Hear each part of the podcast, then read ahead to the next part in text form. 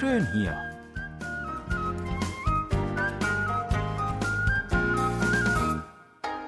Ausflugstipps für Korea mit Jan Dirks.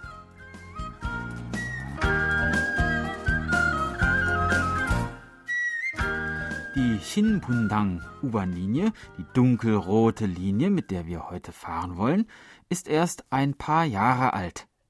Sie führt von der Station Kangnam in südlicher Richtung bis in die Provinz Gyeonggi-do.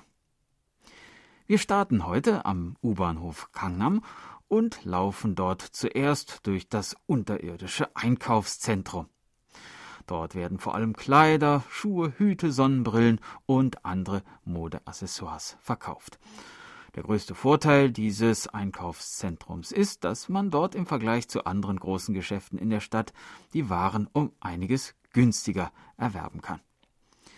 In der Nähe des U-Bahnhofs Kangnam gibt es außerdem auch den Kakao Friends Kangnam Flagship Store, in dem man allerlei Accessoires im Zusammenhang mit der in Korea sehr beliebten Kakao Friends Serie kaufen kann. Und das Socho Touristeninformationszentrum, wo man die Möglichkeit hat, traditionelle koreanische Kleidung, Hanbok und traditionelle koreanische Musik zu erleben.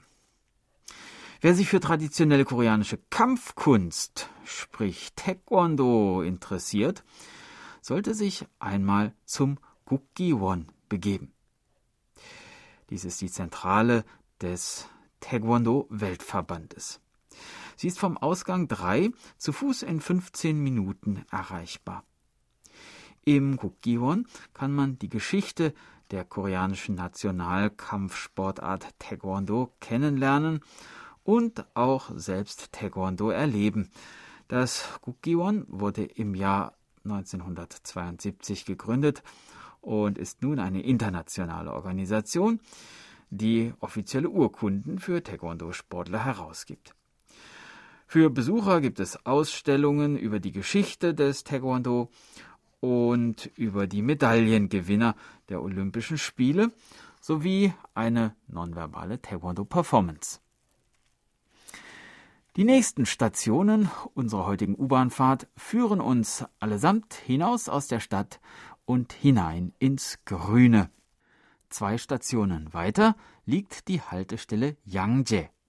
Hier befindet sich in der Nähe von Ausgang 5 der Bürgerpark Yangje, eine große Grünanlage, im Vorfeld der Asienspiele 1986 und der Olympischen Spiele 1988 angelegt.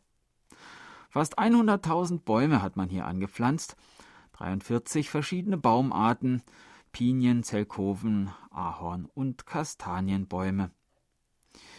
Im Park stehen neben einem See und einem Brunnen zahlreiche Sportanlagen zur Verfügung und es gibt sogar einen Ort für Hochzeitszeremonien und auch einen, wo man grillen kann. Die Gedenkhalle des Nationalhelden Yun Bong-gil ist ebenfalls besuchenswert. Die nächste Station, Chongye-san, bietet zwei interessante Sehenswürdigkeiten.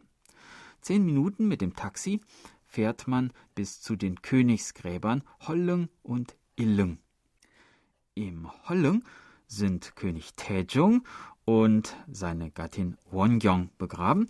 Im Illung befinden sich die Gräber von König Sunjo und Königin Sunon. Die Gräber liegen inmitten von Kieferngehölz in landschaftlich sehr reizvoller Umgebung am Berghang. Man kann einen Spaziergang unternehmen und die frische Luft und den weiten Blick über die Berge genießen. Die zweite Sehenswürdigkeit, die vom Bahnhof Chongesan leicht erreichbar ist, ist der Botanische Garten Shingu. Dieser wurde von der Universität Shingu mit dem Ziel gegründet, Pflanzenressourcen zu entwickeln und zu erforschen. Seltene und vom Aussterben bedrohte Pflanzen werden hier systematisch gesammelt, aufbewahrt und ausgestellt. Darüber hinaus gibt es auch vielfältige Mitmachprogramme, in denen man zum Beispiel selber Seife machen oder mit natürlichen Stoffen färben kann.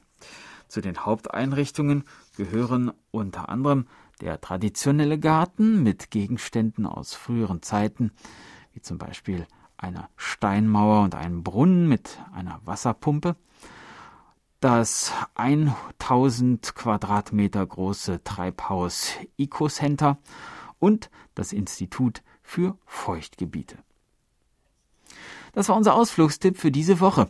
In der nächsten Woche geht es weiter mit der Shinbundang-Linie und ich würde mich freuen, wenn Sie auch dann wieder dabei sind. Tschüss und bis dann, sagt Jan Dirks.